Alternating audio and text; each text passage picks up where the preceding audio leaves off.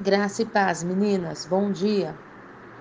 Eu ainda tô um pouco rouca, peço desculpas, mas é excesso de ventilador e, e ar-condicionado, né? Tá muito calor. Então, se eu tossir, já peço perdão antecipadamente. Bom, eu fiz questão de colocar bastante textos e ainda não é nada, mas eu coloquei aí para que você que está anotando possa registrar, né? E ter isso para você usar depois para aprender, para decorar e para ministrar, se você for fazer assim, mas principalmente para você ver. Tá vendo por que, que a gente fala tanto da importância de você ler e estudar a palavra de Deus? Olha, sim, eu, eu ministro bastante sobre isso. Eu vou para vários lugares ministrar batalha espiritual, libertação, cura. Via de regra, eu não divulgo nem foto, nem o dia, é sempre fechado, porque isso acaba atraindo um monte de curioso, né? Você fala de que é libertação, vem um monte de xereta, que na verdade nem acredita e outros nem querem, nem reconhecem que precisam. Então, sempre que eu vou, eu peço para nem ter divulgação, porque é para quem quer, para quem está sendo trabalhado, para quem está sendo ministrado. E ainda assim, eu chego no lugar que está sendo ministrado, está sendo preparado, estão orando. Aí eu começo a falar aprisionamento espiritual, ler os textos, cativos. Menina, meu Deus, eu nunca vi isso. Eu falei, mas você não lê a Bíblia? Eu leio. Você não estuda? Eu estudo, mas eu nunca vi isso, eu nunca ouvi falar em aprisionamento espiritual. É possível? Aí eu que pergunto: é possível você ler e não ver? E eu vou te responder: é. Então, o primeiro versículo que eu coloquei de Isaías já é para a gente despertar. Por isso que eu sempre oro, todo culto eu oro, toda, toda vez que eu estou no meu tempo eu oro, meu tempo de oração. Abre os meus olhos espirituais. Um monte de gente entende Isaías 61 só para os outros, que ou então para algo físico, né? O espírito do Senhor está sobre mim, porque me ungiu a pregar boas novas, restaurar os contritos, proclamar proclamar liberdade, abertura de prisão, tá tá tá. Eles pensam que é assim para as outras pessoas e tá falando para nós. É uma figura aqui para Israel e para a igreja, para nós, né? Toda profecia tem um sentido para aquele momento e para depois. Então, o Senhor Jesus ia abrir os olhos, é, abrir os ouvidos, fazer ressuscitar os mortos. As pessoas acham que é o morto físico, traz tudo para o físico. Não, também espiritual. Algo muito lindo que aconteceu aqui em Amparo foi isso. Nós chegamos onde, numa igreja que tinha passado por inúmeras situações, né? Que nem vem ao caso falar, mas que estava espiritualmente morta, espiritualmente morta. Dava desespero, tinha cheiro de morte, percepção no ar de morte. E qual o fruto dessa morte? Pessoas feridas, pessoas encrenqueiras, pessoas fofoqueiras, pessoas melindrosas, pessoas maledicentes, pessoas rebeldes, nada pastoreáveis, nada moldáveis, nada quebrantadas. Vou te contar, foi um inferno. Os dois primeiros anos aqui, para nós, foi um inferno. Mas como eu sempre digo, Deus não perde, Deus não perde oportunidade. Lógico que Deus estava tratando a igreja e a nós também. Porque imagine quanto que nós não crescemos tendo que lidar com um rebanho de bodes. Um monte estão aqui no meu grupo agora e me amam, né? Ou pelo menos disfarçam bem. E, e a gente teve que lidar com essas pessoas com casca e tudo, tomando coisa, tomando mordida vendo a atuação demoníaca, vendo a situação como estava, as pessoas expostas, algumas expostas espiritualmente falando, né? Porque a pessoa não vê, mas você que tem um pingo de sensibilidade, nem, ter, nem tem que ter muita, um pingo de sensibilidade espiritual, você entra num lugar como isso aqui estava, como essa igreja estava, e você quase cai para trás. E eu fiquei assustado, falei: "Senhor, o que que aconteceu aqui para estar tá nesse nível?" E as pessoas em cegueira absoluta, absoluta, mortos espiritualmente. Então, é quando eu falo de um exército de zumbis, eu oro muito isso, a minha filha, mãe, você acredita realmente em zumbis? Falei, Ana, eu já me complico com o pouco que eu falo. Você imagina se eu falar muito. Então, né? Já querem me prender pelo que eu falo. Se souberem o que eu penso, aí eu vou presa na, na cadeira, na camisa de força. Mas enfim, eu, eu via um exército de zumbis, pessoas mortas, mas, mas se mexendo, como que vivos, mas expostos espiritualmente falando, expostos no reino espiritual, expostos pelas feridas, atraindo demônios pelas feridas abertas e não tratadas, e é por isso que precisa do bálsamo, é, é por isso que precisa da unção fresca, é por isso que também tem que estar no ajuntamento, Salmo 133, ó quão bom e quão suave é que os irmãos vivam em união, é como óleo precioso que desce sobre a cabeça, escorre sobre a barba de Arão. Então eu sempre falo isso na igreja. Toda vez que você está em ajuntamento, nos cultos, em obediência à palavra de Deus, unção fresca cai sobre a tua cabeça. E esse óleo, que depois a gente pode estudar também no Salmo 23, que o pastor unge a cabeça com óleo, esse óleo, ele espanta as moscas. Ele é repelente para as moscas. Então, cada vez que você está em ajuntamento, cai uma unção fresca em você, que primeiro espanta o opressor. Aquele que está trazendo torpor, dor de cabeça, raiva, ira, aquele que está manipulando sua mente, seus pensamentos, seus desejos, suas vontades. E você então tem clareza, você pode novamente ver, sai aquela nuvem de moscas, ou seja, de demônios, né? Sai aquele zumbido do seu ouvido e você então tem percepção clara para ouvir e para decidir se vai estar, vai permanecer nessa posição ou se vai brigar pela tua libertação, pelo teu território. Então, eu fiz questão de colocar inúmeros textos para você ver como a Bíblia nos ensina. E as pessoas estão presas, como a palavra diz: o meu povo perece porque lhe falta o conhecimento. O meu povo perece porque lhe falta o conhecimento. Gente, a Bíblia é o nosso manual.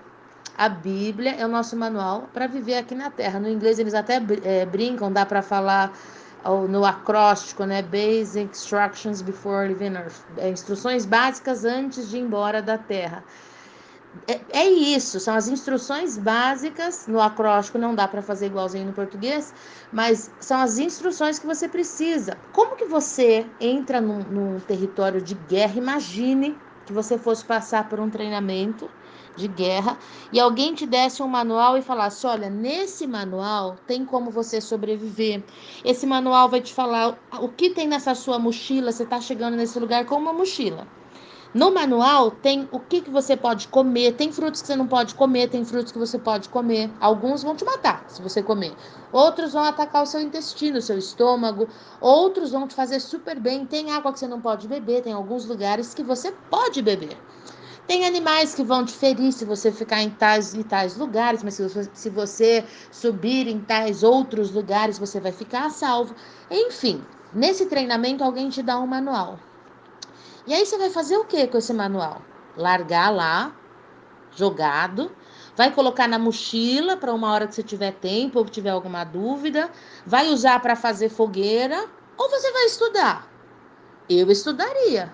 Não sou louca nem endemoniada. Eu estudaria. Meu Deus, como que eu vou entrar num terreno desconhecido, que eu não sei onde eu posso andar, se o campo é minado, se o campo não é minado, que tipo de animais que tem ali, o que, que eles podem fazer comigo, onde que eu posso comer, onde que eu posso dormir, que água eu posso beber. Eu estudaria de cabo a rabo esse material. E esse material é a Bíblia. Por que, que as pessoas estão tão feridas e tão estouradas? Porque elas pegam o manual e deixam aberto no Salmo 23, ou então abrem no Salmo 91, como se isso fosse fazer algum efeito, e na hora que vem um problema, abrem em algum lugar, elas não conhecem o manual. Olha, a maioria dos textos que eu coloquei estão em Salmos. Quando você estuda a batalha espiritual, as guerras, você vai para Davi, porque você quer ver um bom guerreiro, ele é adorador. Vai para Davi. Davi lava sua alma, ele é transparente, ele não tem problema de se, de se expor. E gente assim é admirável. Tenha, fique perto, né? Tenha bastante, é, como eu posso dizer? Tenha, se você tem a oportunidade de estar perto de alguém que é que se expõe, que é transparente, pronto, lembrei a palavra, que é transparente, que não fica fingindo uma santidade que não tem. Ou é ou não é, né? É aquela brincadeira, uns são, uns são, outros não. Ou é ou não é. Ou a unção de Deus está sobre alguém ou não está. E aí a pessoa até engana um pouco com barulho, com entonação de voz, com choro forçado, mas uma hora você vê que não tem fruto nenhum ali, que é oco. E Davi não tem problema de mostrar os momentos que ele está em pecado, os momentos que ele está oco, os momentos que ele está em prisão e os momentos que ele está cheio do Espírito Santo. Então, leia a Bíblia, mais do que ler, mais do que ler, estude. Então, vou comentar um pouquinho tudo que eu mandei aí para vocês. O que, que a Bíblia diz sobre aprisionamento? Muita coisa, muita, muita coisa, desde o Gênesis, né? Mas não vou me perder lá, que se eu entrar em Gênesis, misericórdia. Aí a gente não acaba isso neste século. Bom, o versículo Isaías 42. Tu vês muitas coisas, mas não as guardas. Olha lá o que eu comecei falando. Ainda que tenhas os ouvidos abertos, nada ouves. O Senhor se agradava dele por amor da sua justiça e engrandeceu-o pela lei e o fez glorioso. Mas este é um povo roubado e saqueado Todos estão enlaçados em cavernas, escondidos em cárceres, são postos por presa, e ninguém há que os livre por despojo, e ninguém diz restitui. Puxa, esse texto é muito rico. Isso aqui dá para a gente trabalhar em tribunal, quando eu falei, eu acho que eu já citei aqui um pouco sobre tribunal, mas também é um assunto para a gente estudar depois desse de libertação pessoal. Quantas pessoas eu me apresentei diante do trono de Deus, que é o justo juiz, diante de Jesus, que é o nosso advogado de defesa, diante do Espírito Santo, que é a testemunha fiel, diante do próprio Satanás, que é o acusador que dia e noite nos acusa diante do trono do Pai para dizer: Pai, restitui, restitui, está em prisão, está sendo roubado. Tem que ter alguém para dizer: restitui na tua vida. Por isso que esse negócio dessas pessoas que andam sozinhas, os desigrejados e os rebeldes, não saem de, de ciclos de dor, de ciclos de destruição, de ciclos de tristeza. E quanto mais rebeldes são, mais permanecem em cegueira. Preste atenção, estude a palavra de Deus. Então, Isaías 61, vamos continuando. O Espírito do Senhor está sobre mim pelo que me ungiu. Eu amo esse texto, você sabe, porque eu leio ele toda hora e veja como ele é riquíssimo. Veja como ele é riquíssimo. Eu fiz questão de destrinchá-lo aí para você. O Espírito do Senhor está sobre mim, porque o Senhor me ungiu para. No, na Bíblia vai discorrendo tudo. Então aqui eu pontuei para você ver o que que o Senhor espera que eu e você façamos por nós mesmos e pelo próximo. Ele me ungiu para pregar boas novas aos mansos. Enviou-me a restaurar os contritos de coração, a proclamar liberdade aos cativos. Veja o significado da palavra proclamar gritar em voz alta. Eu vou colocar embaixo para você. A abertura da prisão aos presos. Então, preso é diferente de cativo, olha lá. Senão não repetiria. A apregoar o ano aceitável do Senhor e o dia da vingança do nosso Deus, a consolar todos os tristes, a ordenar acerca dos tristes de Sião que se lhes dê glória em vez de cinza, óleo em vez de tristeza, vestes em vez de espírito angustiado, vestes de louvor. E olha o que está falando: ordenar. Não está mandando eu orar, não está mandando eu pedir, não está mandando eu falar: olha, Senhor, quem sabe se o Senhor hoje estiver de bom humor, ordene, porque ele está preso e você é embaixador de Deus. Lembra que a gente está falando de 1 Pedro 2,9? Somos raça sacerdócio real. Você também está debaixo do sacerdócio real. Por isso, eu e você temos autoridade para liberar os decretos. Também um assunto rico para a gente estudar: os decretos. Quem libera decreto? Quem tem autoridade para liberar decreto? Só rei. Só rei. Então, a gente não decreta nada para Deus. Cuidado com, com que algumas igrejas, eu não vou citar nome, mas tem umas igrejas aí estranhas que ficam decretando. Você não decreta nada para Deus. De Deus nós somos servos, súditos. Os decretos que nós liberamos são referentes a pessoas e a Satanás, como aqui. Em que sentido a pessoas? A liberar sobre ela o tempo novo, a liberar sobre ela a liberdade. Chega a dizer basta. Eu, como embaixador de Cristo, eu, como sacerdócio real, tenho autoridade legal para dizer que esse tempo acabou. E eu proclamo em alto e bom som o ano aceitável do Senhor sobre a tua casa, sobre a tua vida e sobre a tua família. Tá? óleo de alegria, óleo. É, onde eu parei? Acerca dos que estão tristes, glória em vez de cinza, óleo de gozo em vez de tristeza, veste de louvor em vez de espírito angustiado. Essa foi a palavra profética que Deus nos deu para a igreja do Nazareno em Amparo para 2020. Tempo de vinho novo tempo de viver coisas novas. O Senhor nos falou que Ele vai trazer gente diferente para alinhar conosco, que Ele vai trazer pessoas de outros lugares para caminhar com esse rebanho, que nós vamos dar a luz a pessoas, pessoas vão nascer de novo por, por meio do nosso trabalho, que é para a gente trabalhar, que nós vamos dar a luz a almas que é para a gente se preparar para viver um novo tempo, vinho novo em odres novos, tempo de frutificar, tempo de alegria. E essa foi uma das palavras. Ele vai colocar sobre nós glória ao invés de cinza. Limpa a cinza, tira a cinza, seca o choro. Meu Deus, eu chorei bastante também. Tá fazendo um ano agora em março que minha mãe foi tomada para o Senhor. Eu falo que ela foi tomada, que não era para ter ido ainda. Por isso que eu falei ontem que eu me automedico, eu me auto é, analiso. É, é piada, ninguém pode fazer isso, né? Não existe isso, você precisa sempre de alguém. Mas é porque, por enquanto, eu ainda estou à procura de alguém que possa me ajudar. Minha mãe sempre foi a pessoa que me ajudou tanto na minha vida nos, nos, problemas da minha alma como nos problemas espirituais. No todo, né? Mãe, mas ela era minha mãe discipuladora, minha psicóloga particular, minha amiga, etc e tal. E sempre foi a pessoa que ministrou libertação na minha vida. Então, eu fiquei por conta por enquanto, mas Deus há de providenciar.